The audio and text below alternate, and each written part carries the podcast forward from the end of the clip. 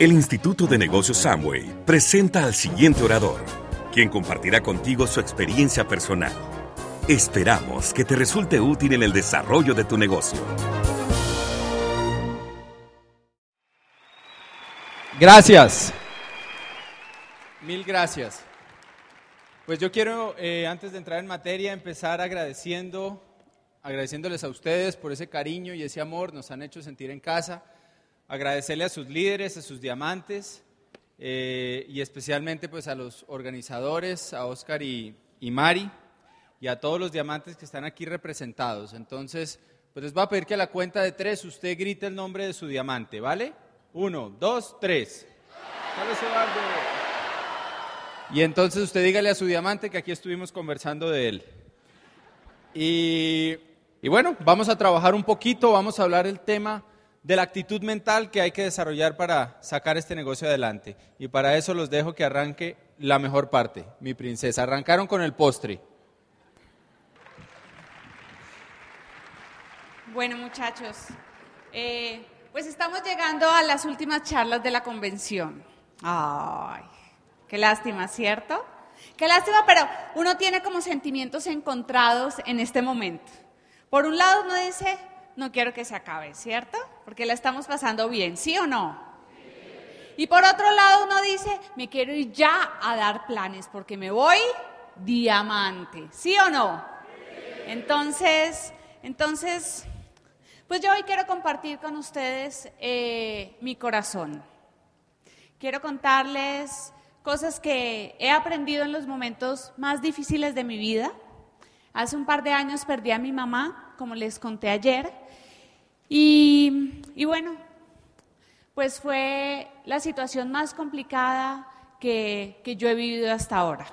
Mi mamá era un ser excepcional, la verdad es que nosotros somos un clan de mujeres por parte de mi mamá, con mi abuelita y mi bisabuela, eh, mujeres muy unidas, mujeres muy fuertes espiritualmente. Y yo me acuerdo que mi abuelita desde que yo estaba muy pequeñita nos sentaba con mi hermana y nos empezaba a hablar de cosas eh, de la vida, hablar de trato con las personas, hablar de espiritualidad. Y hoy quiero compartir un poquito eh, esas enseñanzas que ella nos dejó, que mi mamá me dejó y que nuestro maestro espiritual nos ha enseñado en los últimos años. Lo primero y, y mi más grande enseñanza eh, es acerca de la felicidad. En los momentos más duros, después de que se me fue mi mamá, cuando yo estaba muy triste, cuando yo estaba muy deprimida, me acuerdo que, que mi maestro me dijo un día, me dijo, Cata, lo que pasa es que en la cultura occidental nos han enseñado que ser feliz es producto de lo que pasa afuera, ¿no? Entonces muchas veces decimos, ah, es que estoy feliz porque estoy al lado de mi esposo, estoy feliz porque mis hijos están bien, estoy feliz porque estoy creciendo en el negocio, estoy feliz porque llegué a un nuevo nivel, ¿sí o no? Pero ¿saben qué? Eso no debe ser así. Porque la felicidad no es producto de nada externo. La felicidad es la decisión diaria más importante que tú haces. Y vas a tener que hacerla varias veces en el día. Ser feliz es levantarte, mirarte al espejo y decir, a pesar de las situaciones, a pesar de los momentos difíciles, a pesar de que hoy no me sienta lleno de energía, hoy voy a ser feliz. Y hoy voy a ser feliz no solamente por mí, sino por todo el mundo. Tus hijos, tu familia, tu esposa, tus socios en el negocio, tus amigos te necesitan feliz. Y te necesitan feliz todos los días. Así que muchachos, tomen esa decisión Tomen esa decisión las veces que sea necesaria y su vida va a cambiar. El segundo punto es este. Domina tu diálogo interno. Y yo sé que para muchos esto suena como muy difícil, ¿no? Hace poco estaba sentada con una médica del grupo. Eh, ella es una profesional muy conocida, no solamente en Colombia, sino en Latinoamérica. Es una persona con muchísimo éxito y está en el negocio y es 15%. Y ella me decía, Cata, ¿yo qué hago? Yo amo el negocio, yo creo en el negocio, pero mi vocecita allá adentro siempre me está diciendo cosas. Y yo le dije, amiga, mira, tienes que aprender a controlar ese diálogo interno. Y ella me dijo, pero ¿cómo puede uno controlar la mente si somos lo que pensamos? Y yo le dije, no, corazón, no somos lo que pensamos. Me acuerdo que hace muchos años aprendí que somos mente, cuerpo y espíritu, ¿sí o no? O sea, esas son, estamos compuestos de esas tres cosas, mente, cuerpo y espíritu.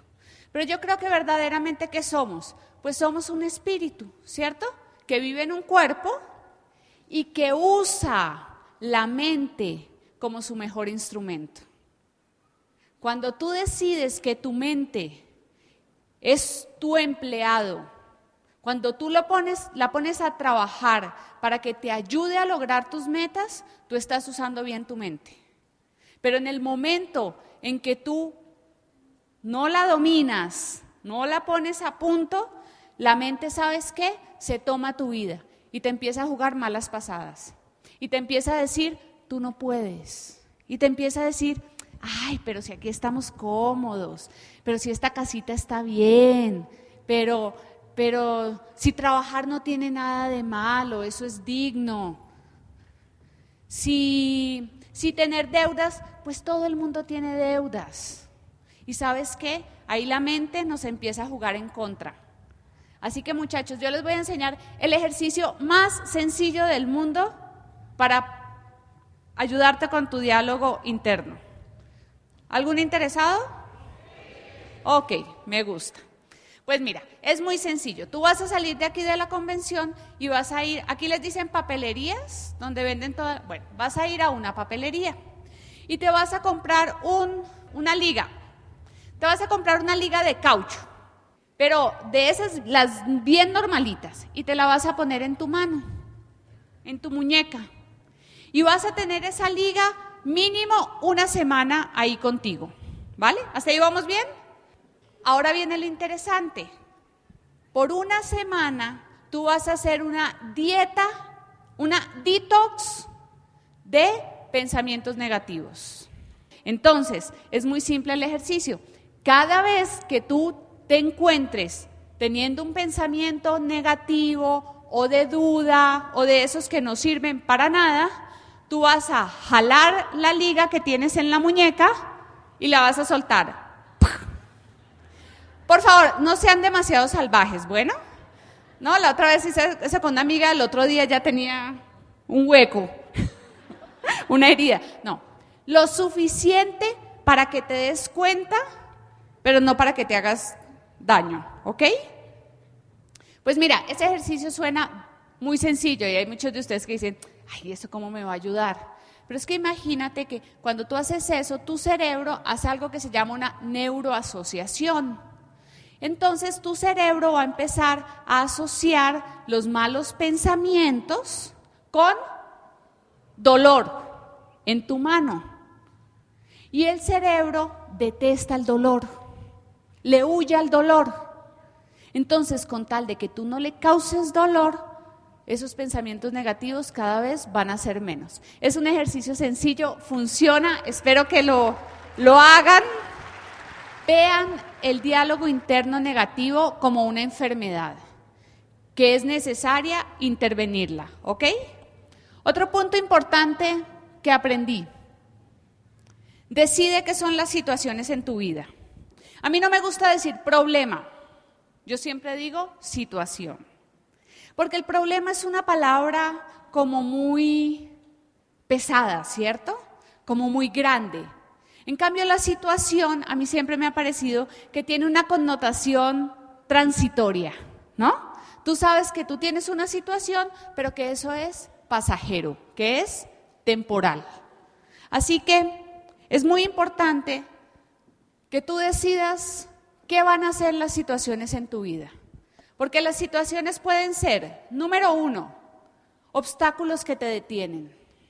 Mira, no importa el nivel que tengas, no importa el éxito que tú tengas en tu vida, siempre vas a tener situaciones. No creas que por llegar a diamante, ¿no? Alguien en tu familia eh, no se va a enfermar, no van a pasar cosas que nos duelen, ¿no? Pero ¿sabes qué? ¿Vale la pena parar tu vida por una situación? ¿Vale la pena, ¿no? Detener, detener tu crecimiento por cosas externas que pasan? No, no. Si tú te quieres hacer plata en marzo, tú necesitas entender algo. Van a pasar cosas en tu vida. Yo te aseguro que tú vas a poner un pie fuera de, de este salón cuando se acabe la convención y van a empezar a pasar cosas en tu vida. Sabes que yo siempre creo que Dios tiene un sentido del humor bastante particular, ¿no? Y es que cada vez que tú tomas una decisión, Él te dice, ah, sí, a ver, te veo, te veo, yo quiero ver si esa decisión es tan fuerte como tú estás diciendo. Y ahí es donde tú tienes que sacar la fuerza y la creencia de la que Susi nos habló anoche. Esa fuerza que crece aquí adentro y que te va a llevar a donde tú quieras ir. Así que no decidan que las situaciones sean obstáculos. Las situaciones pueden ser piedras que te aplastan. Hay gente que cualquier cosa, ¿no? Parece que le hubiera caído quién sabe qué encima, ¿no? Yo tengo socios que me llaman y me dicen, Cata, imagínate, es que tengo la primera comunión de mi ahijada. Entonces este mes no voy a hacer nada. Y estamos a cinco del mes. Y yo digo, ¿en serio? Y me dice, sí, sí, o no sabes, ay, el gatico, ¿no? Se quebró una uñita. Ay, pobrecito, no. no, Cata, esta semana voy a estar cuidando al gatico. Es que estoy tan deprimida por mi gatico. Y uno dice, por Dios. Es que se casa mi hija. Es que me duele la cabeza. Es que, es que, es que. No permitas que las situaciones en tu vida sean piedras que te aplastan. Permite que las situaciones en tu vida sean tus grandes maestros. Esa es la segunda decisión más importante que yo tomé en mi vida. La primera fue ser feliz, ¿cierto? Pasara lo que pasara. La segunda gran decisión en mi vida ha sido que las situaciones, que todo lo que me pasa es una enseñanza que es importante para mi vida. Cada vez que tengas una situación, pregúntate, ¿qué debo aprender? ¿Qué debo aprender? Y eso te cambia totalmente la perspectiva de las cosas. ¿Estás teniendo problemas económicos? Siéntate y di, ¿qué debo aprender? ¿Qué debo aprender de esta situación? ¿Estás teniendo problemas con tu pareja? Pregúntate, ¿qué debo aprender? ¿Qué debo cambiar? ¿Estás teniendo situaciones en el negocio? Pregúntate, ¿qué debo aprender? Siempre que haces este ejercicio, tu mente cambia totalmente y empieza a buscar soluciones y se enfoca en cómo en cómo sacarte de eso. Así que cada vez que tengas una situación, de ahora en adelante di yes, bienvenida, porque sé que después de esto voy a ser una persona mejor. Así que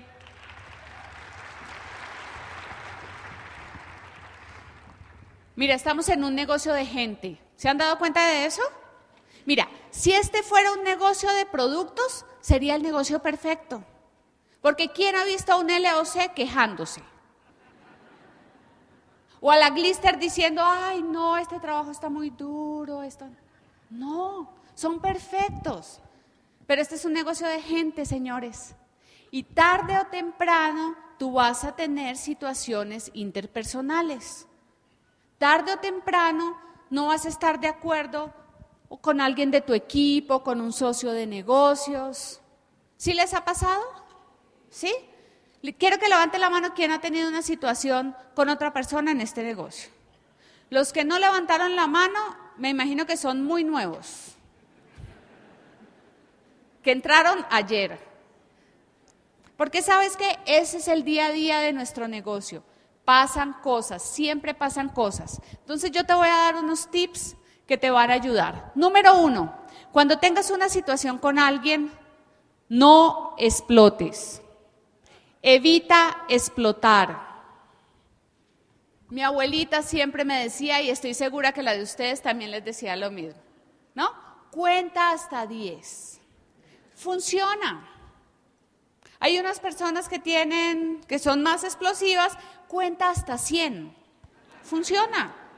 Pero evita explotar, porque cada vez que tú pierdes el control y explotas, hieres a alguien. Y muchas veces uno no tenía la intención de hacerlo y pasa, ¿sí o no? Entonces evita explotar. Pero si ya explotaste, pues limpia lo que hiciste. Hay momentos en la vida en que no logramos controlarnos y explotamos. ¿ya? Y herimos personas. Pues cuando eso pase, ¿sabes qué, corazón? Aprende a pedir perdón. Ve donde las personas a las que heriste y no vengas con el cuento, es que él empezó, es que él me provocó. No, no, no. Si explotaste, pide perdón deja las cosas bien. Porque vamos a estar en este negocio toda la vida, ¿sí o no?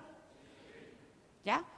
Entonces, pues es mejor estar toda la vida con gente que uno quiere y no estar toda la vida con el que uno se peleó. Porque es muy harto estar en Club de Diamantes en Dubai, subirte a un ascensor y estar con el que peleaste cuando eres 15%. No vale la pena. Así que mantén las cosas bien. Y por último, nunca guardes cosas, ¿no? Eso es, ¿alguien se ha clavado aquí alguna vez una astillita en la mano? Todos, ¿cierto? ¿Es algo grave? No. ¿Pero molesta? Y si no la sacas, ¿qué pasa? Se empieza a, primero se inflama, después como que se empieza ahí a, a infectarse y si hay médicos acá, perdónenme, yo soy un poquito exagerada, pero yo digo que eso se va abriendo un hueco ahí y le da gangrena y después hay que cortarle la mano.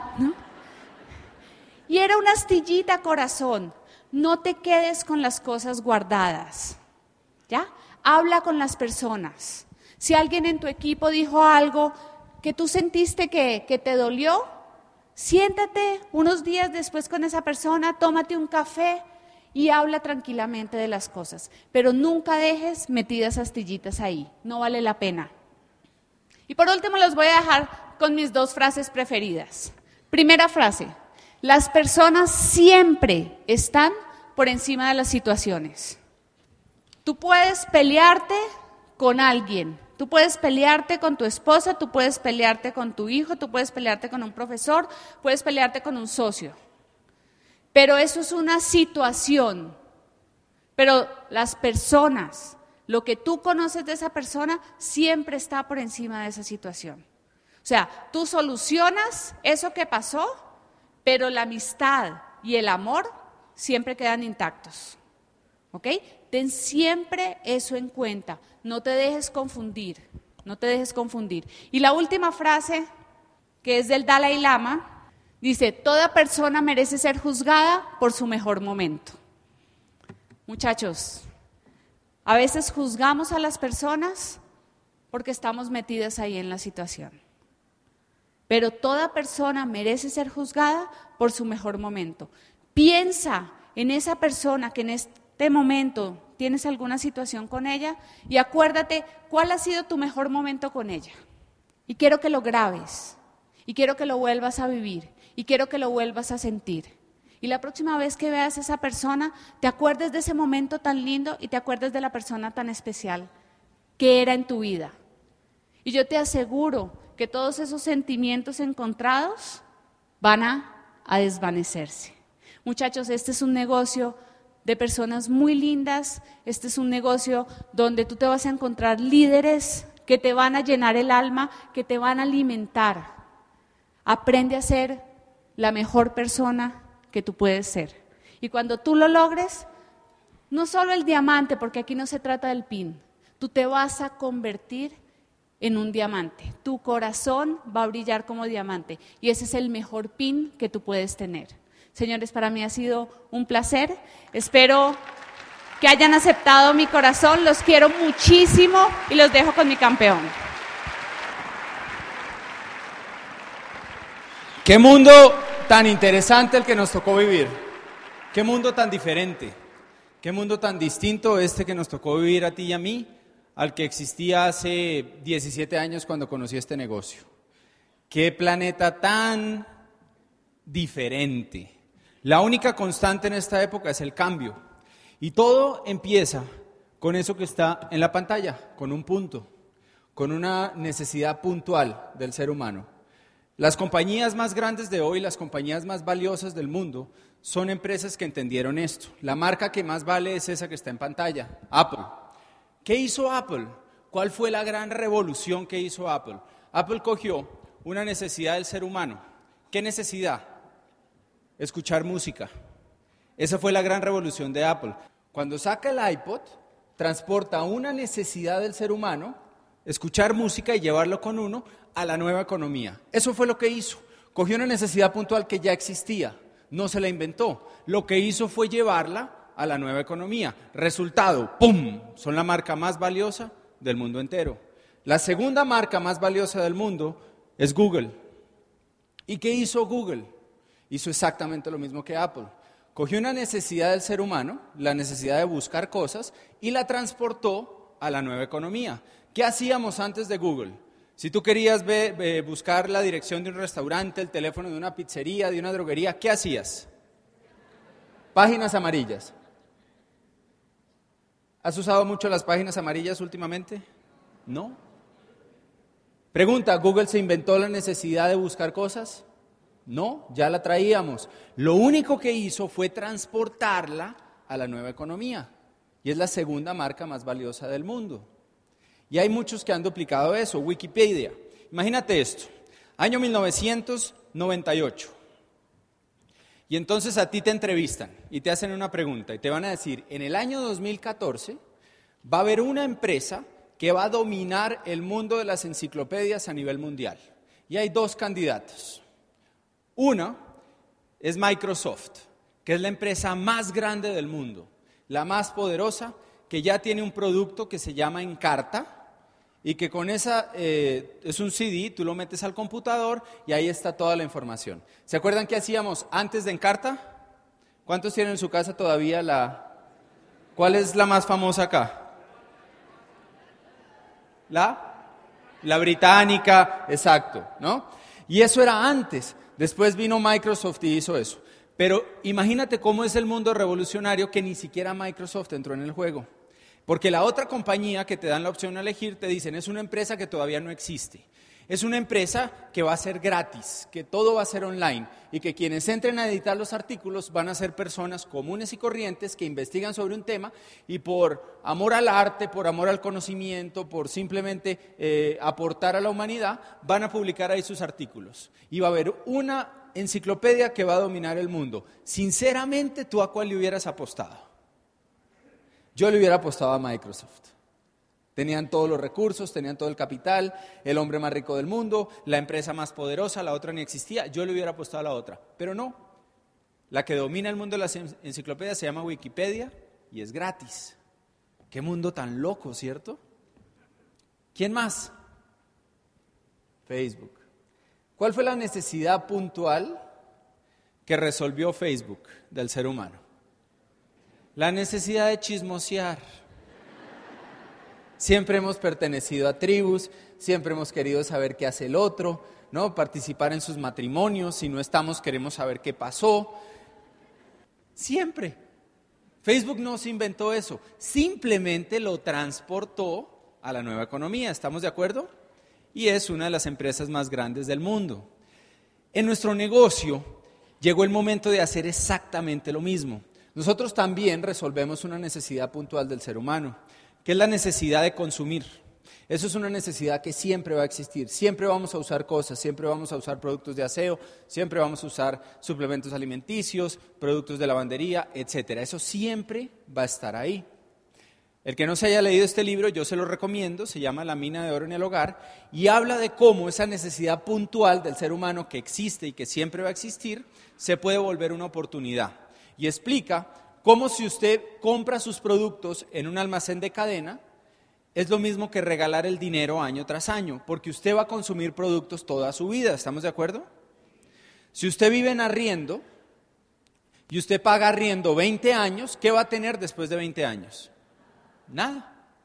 Ahora, si usted compra su casa, así sea un esfuerzo, y usted da algo todos los meses, ¿no? De hipoteca eh, y otra parte de interés, parte capital, en 20 años usted va a ser dueño de su casa. Ahora, esto ha crecido. Y hoy en día, este, este libro que para mí se ha vuelto la herramienta principal de mi negocio, negocio del siglo XXI, nos habla claramente de por qué este es el negocio de la nueva economía y de cómo esa necesidad puntual del ser humano la podemos transportar totalmente a esta economía usando los consejos que él da ahí y aprovechando el network marketing, el mercado por redes. Nos tocó vivir una, una época especial. Él habla de eso. Yo les voy a pedir un favor.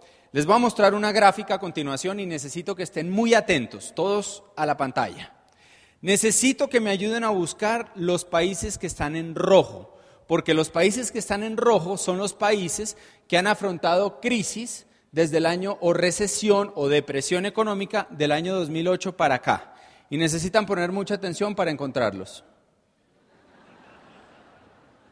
Son países en recesión, desaceleración, en fin, todos los que la crisis del 2008 para acá los afectó. Si usted fuera un médico, y usted analiza eso, le dan eso, y eso fuera una radiografía de dos pulmones, ¿usted qué diría? Este man tiene pulmonía, ¿no? Está grave. Pues señores, nos tocó vivir un mundo con pulmonía económica. Nos tocó vivir un mundo así. Si usted analiza los países que se salvan, son países muy pequeños de Sudamérica y de África, que las economías eran tan pequeñas que con vender cuatro guayabas extra al año, pues ya crecían, ¿no? Es como a veces en el negocio cuando uno revisa los mapas y entonces uno ve a María y María este mes hizo cero y el próximo cero y el otro cero y por allá en mayo 3.2 y uno que dice, uy, ¿cómo creció? ¿no? Porque no ha entendido el negocio, no ha entendido qué es de facturar. Pues lo mismo pasó con estos países. Entonces el punto es que nos tocó vivir una vida diferente a la que a usted lo educaron para vivir. Un mundo distinto, con crisis global. Este eh, símbolo, este es como se escribe en chino la palabra crisis. La palabra crisis viene del chino, ahí nació. Y lo componen dos caracteres. El primero significa peligro y el segundo significa oportunidad. ¿No les parece eso interesantísimo? peligro y oportunidad. O sea que la crisis no es ni buena ni mala. O sea que la crisis de quién depende? De la persona que está sentada en su silla. ¿No será que la línea que nos quieren invitar a cruzar en esta convención es la línea que divide esos dos caracteres? De que nos pasemos del pensamiento del peligro al pensamiento de la oportunidad. ¿No será esa la invitación que nos están haciendo? Porque es su decisión. El mundo está en crisis, uno ve las noticias y que ve. Europa en crisis, Portugal quebrado, eh, Italia quebrado, Grecia, esa sí se la llevó el que la trajo, ¿no? Alemania que le entró la crisis, Estados Unidos con una deuda impagable. La deuda de Estados Unidos es tan grande que la gente no la entiende. ¿Y eso qué tiene que ver con uno? Pues todo, porque nos tocó vivir un mundo que está interconectado. En Colombia andaban el año pasado felices porque había TLC con Estados Unidos, Tratado de Libre Comercio. No, eso todo el mundo feliz, ahora sí. Y si están quebrados, ¿quién nos va a comprar? Y entonces este año, yo no sé aquí en México, en Colombia, ha sido huelga tras huelga tras huelga, paro, paro, sector salud, sector agropecuario, sector de transportes. Todos los días hay marchas y protestas. Yo sé que aquí no. Allá eso es lo que está pasando. ¿Y por qué se quiebra un país? Un país se quiebra porque sus sistemas, un país tiene sistemas, ya no funcionan, fueron creados en una época con otras características y hoy en día ya no funcionan. Por ejemplo, el sistema pensional. El sistema pensional fue desarrollado por un señor de Prusia, Otto von Bismarck. En la época en que el señor creó el sistema pensional, él dijo, oiga, sería justo que una persona que llegue a los 60, 65 años de edad, pues el Estado lo mantenga. Lo que no le cuentan a uno es que en esa época la expectativa de vida, o sea, lo que duraba la gente, era de 45 años. Entonces, pues claro, si el Señor llegaba a los 65, eso era un monumento nacional, ¿no? Había que cuidarlo. Es como si hoy alguien llega a los 120, ¿no? Fue creado en una época en que las condiciones eran diferentes y entonces hoy en día ya no funciona. Y lo mismo pasa con el sector salud. Y lo mismo pasa con el sector de impuestos y lo mismo pasa con todos los sistemas que maneja un gobierno. Y por eso los estados se quiebran. ¿Por qué se quebró Grecia? Porque el sistema de salud no era sostenible, porque el sistema de pensiones tampoco, porque el sistema de beneficencia tampoco. Y entonces ese país retrocedió 100 años. Y ese es el mundo que nos tocó vivir. Ahora, pregunta. Fíjese lo interesante, hay gente que entiende eso más que usted y que yo. Yo les voy a hacer una propuesta.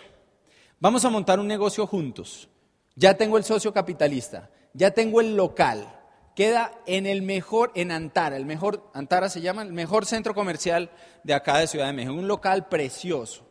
Y usted va a ser mi socio, usted no tiene que invertir dinero, lo único que tiene que hacer es ir y trabajar allá una hora al día. ¿A quién le interesa? Y nos repartimos las ganancias. Es un negocio de películas de Betamax y VHS. ¿Ya no les interesó? Ni una hora al día, ¿cierto?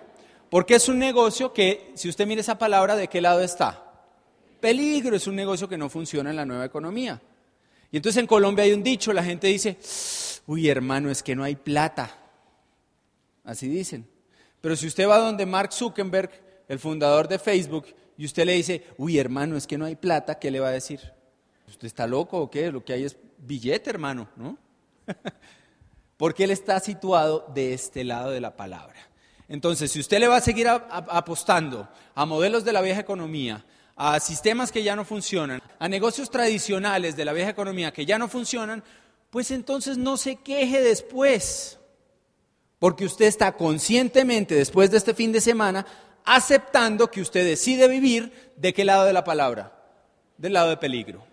Ahora, ¿cuál es mi recomendación? Edúquese para la nueva economía. Esa es la clave.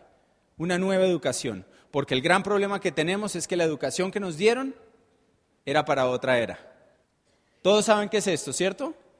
Nuestro negocio de redes de mercadeo con Amway está diseñado para que usted cree un sistema, un sistema que mañana funcione sin usted. Como dice Vladi, el objetivo es salir sobrando.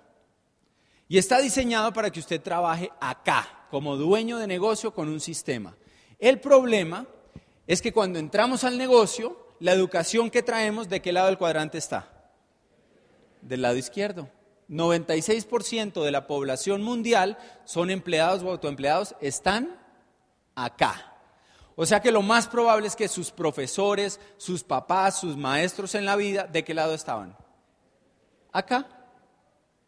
Entonces lo más probable es que su educación no funciona para esta era.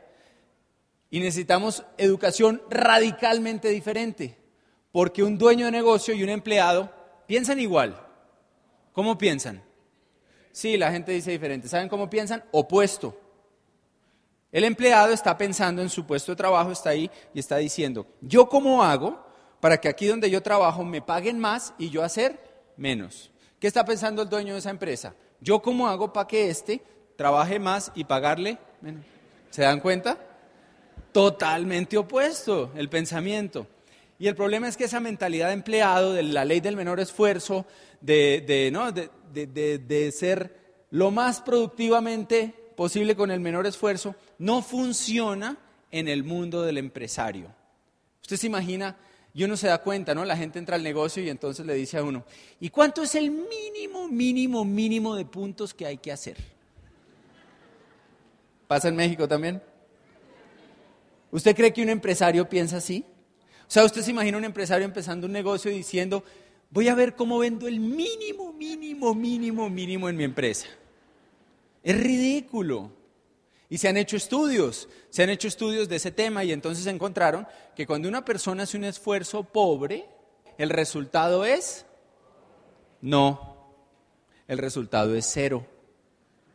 Sinceramente, ¿usted cuando hizo un esfuerzo pobre en algo que tuvo algún resultado? Voy a hacer dieta, ¿no? Y entonces voy a desayunar fruta nada más, pero al almuerzo me dio mucha hambre y entonces me como lo que me faltó al desayuno. Eso fue un esfuerzo pobre. ¿Tuvo algún resultado? Ninguno. Cuando el esfuerzo es pobre, el resultado es cero. Cuando el esfuerzo es mediocre, el resultado es pobre. ¿Se dan cuenta como que siempre va por abajo? Cuando el esfuerzo es bueno, el resultado es mediocre. Pero aquí es que se invierte todo. Cuando mi esfuerzo es excelente, me doy con todo, el resultado siempre, siempre supera mis expectativas. Y ahí está la clave. El empresario se da con excelencia y por eso el resultado excede las expectativas. En abril, salimos el 2 de abril para Club de Diamantes, vamos a estar dos días en Abu Dhabi, vamos después a ir a, a Dubái, todo pago por la compañía. Eh, vamos a estar en, en, la Capadocia, en Turquía, vamos a ir a Estambul y vamos a ir a Jordania a conocer Petra, ¿no? A los jóvenes, ahí es donde pelean los Transformers en la piedra, ¿no? En esa ciudad increíble. Y vamos a hacer eso 22 días. Y yo estaba fascinado con ese viaje. Y la semana antepasada me llega una invitación de la corporación que me dice, Fernando y Catalina, ustedes por haber calificado diamante los primeros seis meses del año, los vamos a invitar a una cena que queda en el edificio más alto del mundo, en un restaurante que se llama La Atmósfera. ¿no? ¿Usted cree que eso excedió mis expectativas? Claro.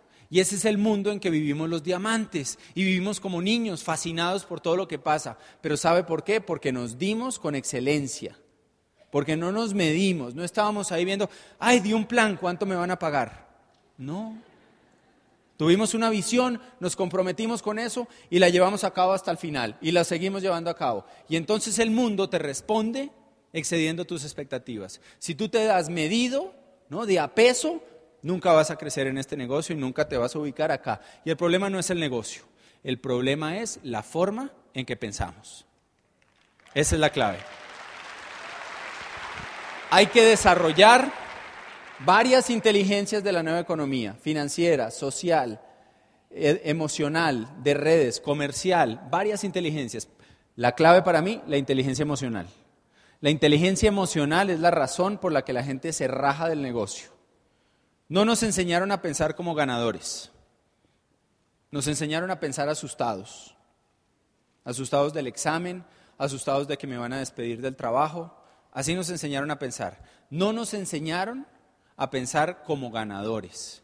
Por eso la gente, lo que hablábamos ayer, empieza una dieta y no la termina, hace un deporte y después lo, abandona, vive entrando y abandonando cosas. Y eso es inteligencia emocional. Que no les pase como me pasó a mí el año pasado. Me invitan a Miami y entonces eh, una persona de la red tiene un referido y va al hotel, yo le doy el plan y el hombre me dice, eso está buenísimo. Yo conozco de eso porque yo era gerente de una empresa para Latinoamérica de venta directa, me dice él. Y yo sé que ese negocio es bueno porque cuando yo vivía en República Dominicana, yo conocí al gerente de Amway. Y el gerente de Amway de la República Dominicana me contaba que cuando le giraba los cheques a los diamantes, él lloraba porque él nunca se iba a poder ganar esos cheques. Y me dice, yo sé que eso es verdad y que eso es bueno. Y entonces yo le digo, pues, ¿qué? ¿Empezamos? Y me dice, voy para Colombia en dos semanas, colombiano, me quedo dos semanas, usted me entrena, abrimos red en Colombia y abrimos red en Miami. ¿Pintaba bien? Súper bien, ¿cierto? Pintaba también que lo invité a almorzar, ¿no? Lo invito a almorzar, volvemos a ver el negocio y me dice, estoy listo para empezar. Y entonces yo le digo, pues hagámosle, decimos los colombianos, hagámosle. Y entonces le digo, vamos a hacer llamadas. Y me dice, Fernando, yo era gerente de una multinacional, yo sé hacer una llamada, tranquilo. Yo por dentro pensé, ay, me salió bobito, ¿no? porque yo era igual. Yo era igual, ¿se acuerdan con Carlos Eduardo? Yo era igualito. Y entonces yo le digo, ok, hágale, men. Y entonces él al otro día cuadra un plan y adivinen qué, no va nadie. Y entonces le digo yo, bueno, ¿qué tal si ahora invitamos como yo le digo? Me dice, Fernando. ¿No?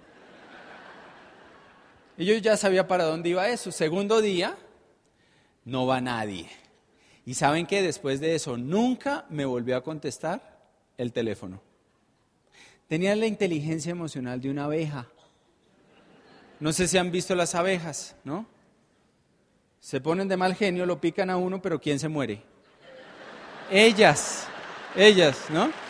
Inteligencia emocional de la abeja. Hay que desarrollar inteligencia emocional. La clave está en la educación. Y nos respalda la compañía número uno del mundo. Ayer lo vieron, Vladi lo pasó. La corporación Amway. Compadre, si usted y yo montamos una empresa, pues de pronto podemos atender una zona del DF. De pronto nos endeudamos mucho y atendemos toda la capital.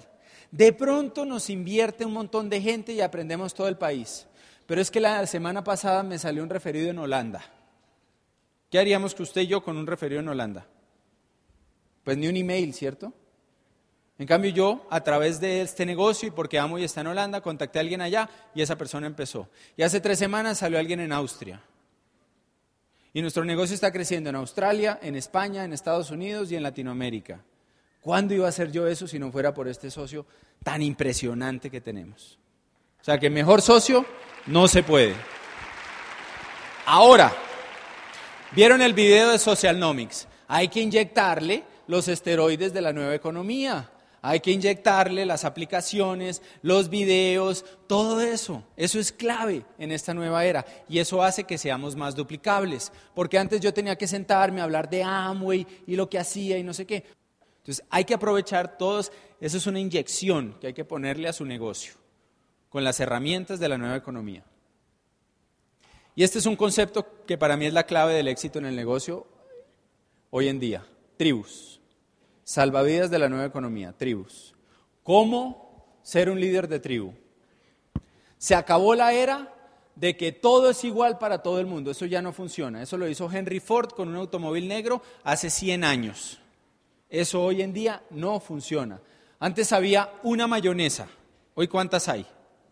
Mayonesa con chipotle, mayonesa con yo no sé qué, con aceite de oliva. ¿Por qué? Porque todos somos diferentes y todos queremos cosas diferentes. Y el objetivo del negocio es que usted se convierta en un líder de tribu. Nelson y Elsie son unos líderes de tribu impresionantes. Usted los viera en Colombia, la organización que tiene, cómo su gente se identifica con ellos. Son una cosa loca. Si yo tratara de impactar la, tribu de Nelson y Elsie, o si yo quisiera construir esa tribu, no podría. Porque yo soy otra tribu. Yo tengo mi tribu. Y dentro de mi tribu yo soy líder. Y dentro de mi tribu están saliendo nuevos líderes, que ellos son líderes de tribu también. Y que han llegado a Diamante y Esmeralda. Y ellos han creado su organización con su sello. Y eso es muy importante en esta nueva era. Que usted se desarrolle como un líder y le dé a su organización lo que su organización necesita. Todo tiene que ver con lo que creemos, lo que pensamos. Háblele al mundo claramente de cuál es su visión. Mi visión es la libertad. Mi visión es ayudarle a la gente a saltar en la vida. Mi visión es ayudarle a la gente a dar ese salto del lado del empleado al lado del dueño de negocio.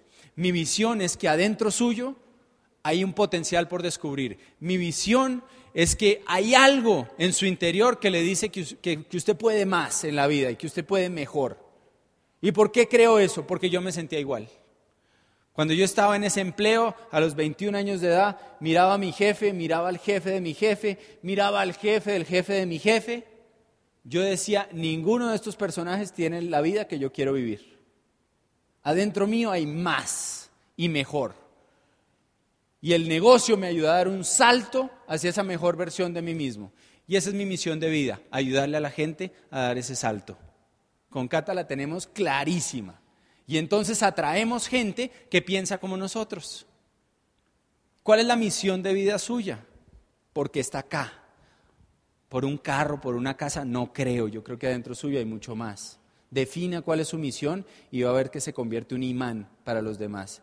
De eso se trata tribus.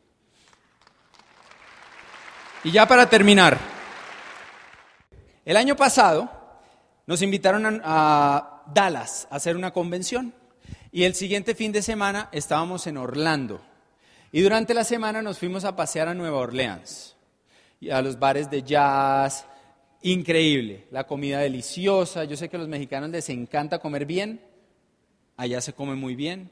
Y uno de los tours que hicimos era eh, a los pantanos a ver los cocodrilos. Eso que usted ve ahí es un cocodrilo. Es un cocodrilo, ¿sí lo ven? Y esto que tiene en la cabeza es un marshmallow, un malvavisco, ¿se entiende? ¿Cómo dicen? Bombón, es un bombón.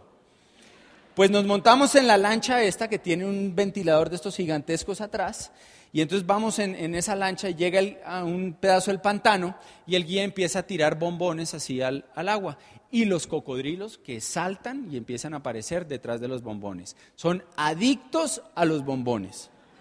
O sea, si a usted alguna vez se lo va a comer un cocodrilo, usted coge un bombón y lo tira por allá. ¿sí? Son adictos a los, a los bombones. Y entonces, espéreme, el guía, este fue el cocodrilo más grande que vimos, la cabeza era una cosa como así, ¿no? Y en un momento lo agarra, le da como una vuelta y le pone un bombón en la cabeza. Y eso que tiene es un bombón en la cabeza. ¿Sí lo ven? Ustedes no me van a creer, este pobre cocodrilo estuvo toda la mañana buscando bombones, con el bombón en la cabeza. Y entonces se iba a una esquina del pantano y decía, ¿dónde estarán los bombones?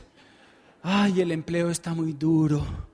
¿Dónde estarán los bombones? Mi negocio de películas de Betamax ya no funciona.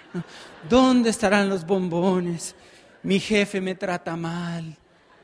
Toda la mañana. Después de un rato, cuando ya nos íbamos, se hunde el cocodrilo, el bombón queda flotando y llega otro cocodrilo y se lo come. No se comió ni uno. Señores, cualquier parecido con la realidad es pura coincidencia. Después de este fin de semana,